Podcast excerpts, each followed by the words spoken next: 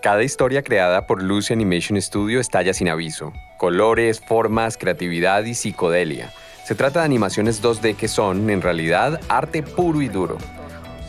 No extraña entonces que en 2020, en medio de la pandemia, este estudio colombiano haya ganado la convocatoria del Gear Power 3 Pitch Me the Future, creada por Pixeral y Cartoon Network con el propósito de apoyar la producción de series animadas y estimular el talento de artistas y creadoras de América Latina.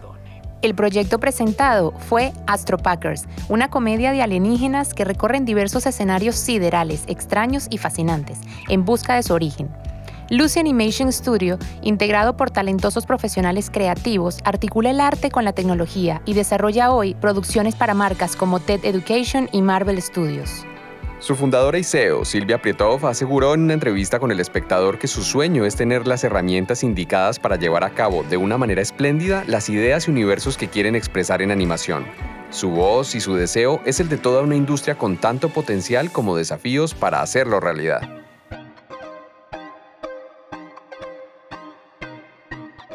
Somos Iberoamérica, una región emprendedora que transforma ideas en desarrollo sostenible. Esta serie de podcast forma parte del portal Somos Iberoamérica, producido por la Secretaría General Iberoamericana. Hola, soy Jessica Kleitman. Y yo, Santiago Sánchez. Y, esto, es Somos Iberoamérica. Empezamos. Las industrias creativas representan un 3% del PIB mundial y dan empleo a 29.5 millones de personas en todo el mundo. Se calcula que las industrias creativas y culturales representan entre el 2% y el 6% del PIB de América Latina y el Caribe y dan empleo a 1.9 millones de personas en la región según datos de la UNESCO. En España, solo en el ámbito audiovisual, se ha producido un crecimiento de las exportaciones del 300%. La tasa de cobertura en los últimos cinco años ha pasado del 25 al 75%. No obstante, según el estudio Evaluación del impacto del COVID-19 en las industrias culturales y creativas, una iniciativa conjunta de Mercosur, UNESCO, BIT, CEGIP y OEI, solo en el segundo trimestre de 2020 la creación de valor económico en las industrias culturales y creativas cayó 13.75% comparado con el el mismo periodo en 2019. Iberoamérica, culturalmente hablando, es extremadamente diversa, eh, rica y, emocionante. Con el avance de la pandemia, los confinamientos y las restricciones crearon un abismo de incertidumbre para las industrias creativas y culturales. El cierre de centros culturales, cines y teatros diluyó la experiencia colectiva dejando como única alternativa el consumo online en casa. Un panorama estrecho para quienes no estaban preparados o no podían asumir una transformación digital. Estamos en un momento complejo para que no, es posible eh, eh, negar esto. Eh, estamos en un momento en el que a raíz de, la pandemia eh, es un sector que se ha visto gravemente afectado. Eh, evidentemente la presencialidad, que es una de las principales cuestiones que nos ha negado la pandemia, pues ha afectado al sector, pero tampoco debemos olvidar que era un sector que ya venía dañado previamente a, este terrible momento por el que estamos pasando con, con la COVID. Es un sector que, está enfrentado con, muchas brechas, brechas culturales, brechas sociales, brechas económicas, brechas de, género. Entonces es, es, un momento complejo. Saida Rico es actriz, dramaturga, docente y gestora cultural. Actualmente lidera la Secretaría Técnica de Iberescena. Su experiencia en el sector de las artes escénicas iberoamericanas, sobre todo independientes, en diferentes países, desde Argentina hasta Costa Rica, le han permitido constatar que el espacio iberoamericano es una región de creatividad ilimitada y de ideas que con el apoyo adecuado pueden impulsar el desarrollo económico y social. De ahí que en la actualidad las industrias creativas y culturales estén empezando a ocupar un lugar central en las políticas de crecimiento económico, así como en los hábitos y estilos de vida de la población. Son cada vez más los gobiernos en el mundo que están notando su gran potencial, aunque todavía se desconocen las infinitas oportunidades que genera y hay mucho trabajo por hacer. Creo que hay obstáculos en cuanto a la informalidad todavía del sector, en cuanto a la falta de profesionalización, sobre todo para ir generando lógicas de mercado y para ir entendiendo herramientas para la competitividad.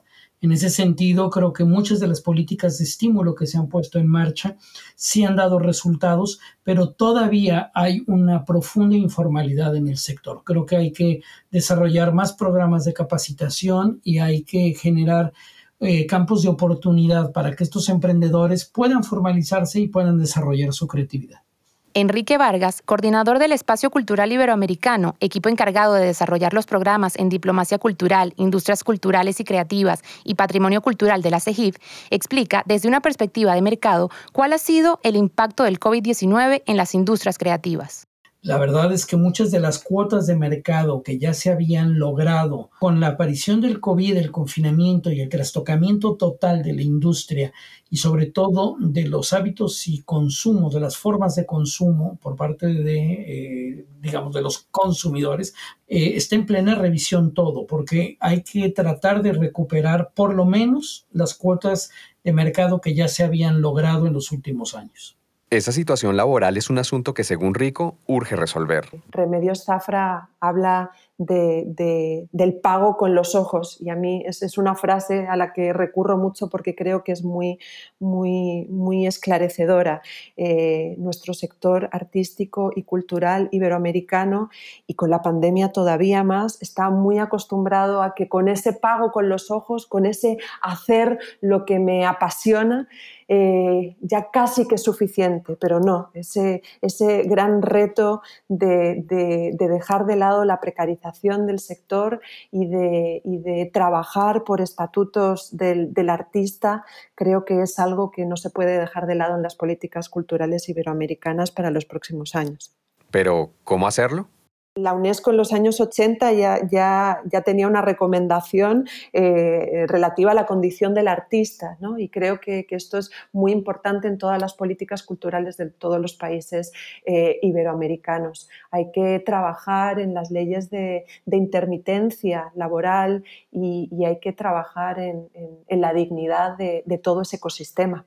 A la precarización del sector y la ausencia de continuidad laboral se suman nuevos desafíos como la brecha digital, la profesionalización y la formación y el acceso y la participación cultural. Entonces, ¿cómo lograr que la creatividad, la innovación y la cultura sean verdaderos propulsores económicos y sociales?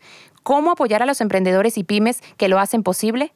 Enrique Vargas propone un punto de partida, potenciar el espíritu emprendedor de los iberoamericanos con mecanismos de apoyo. Bueno, primero que nada, no, no bajar la guardia, seguir trabajando, seguir impulsando. Eh, creo que la, la, creatividad no tiene que verse sumergida a las realidades de mercado. Creo que en nuestra región tenemos una profunda, una enorme creatividad en muchos de los ámbitos, en prácticamente todos los ámbitos, y creo que creo que hay que estar muy pendientes de las políticas de fomento y desarrollo y de los estímulos que los países gradualmente van a ir poniendo en una nueva oferta, digamos. Creo que también tenemos que lograr que los emprendedores sean sujetos de crédito en sus países. Por eso también estaremos trabajando en mecanismos innovadores para la financiación de las industrias creativas y culturales y de los emprendedores, porque si tienen creatividad, pueden tener el proyecto, pueden tener todo, pero no tienen acceso a la financiación, no van a poder desarrollar su, su proyecto. De igual forma, para Rico se hace necesario asumir la tarea pendiente que la pandemia ha dejado en evidencia, la digitalización. Seguimos hablando de nuevas tecnologías cuando ya en realidad creo que es un, concepto que ha quedado obsoleto, pero a la vez eh, la pandemia nos está demostrando que, siguen apareciendo eh, nuevas no sé si tecnologías, dejémoslo en nuevas herramientas. ¿no? Entonces, quizás habría que, profundizar en, la formación de estas nuevas herramientas. Aunque los impactos de la crisis son profundos, nuestros invitados coinciden en que la región se caracteriza por expresiones culturales con mucho potencial, que van desde las artes escénicas como el teatro, la danza o el circo, hasta la música, la literatura, el cine o los videojuegos. Saber explorarlo dependerá del interés, el respaldo y el estímulo que los gobiernos, el sector mismo y la sociedad le demuestran a sus talentos creativos, en quienes está la posibilidad de reimaginar de formas diversas el futuro y hacer de él algo mejor. Para finalizar este episodio nos quedamos con unas poderosas palabras de Saida Rico. Hay una frase de, de Holderlin que dice, pero lo que permanece lo fundan los poetas. Eh, entonces creo que, que, algo de todo lo que se está construyendo en este momento tan complejo permanecerá eh, y, nos posibilitará eh, seguir construyendo ese mundo en el que creemos. Este es un episodio de Somos Iberoamérica, una serie de podcasts que forman parte del portal Somos Iberoamérica, producido por la Secretaría General Iberoamericana. Los esperamos con más historias, personajes, análisis y datos de una región emprendedora que transforma ideas en desarrollo sostenible.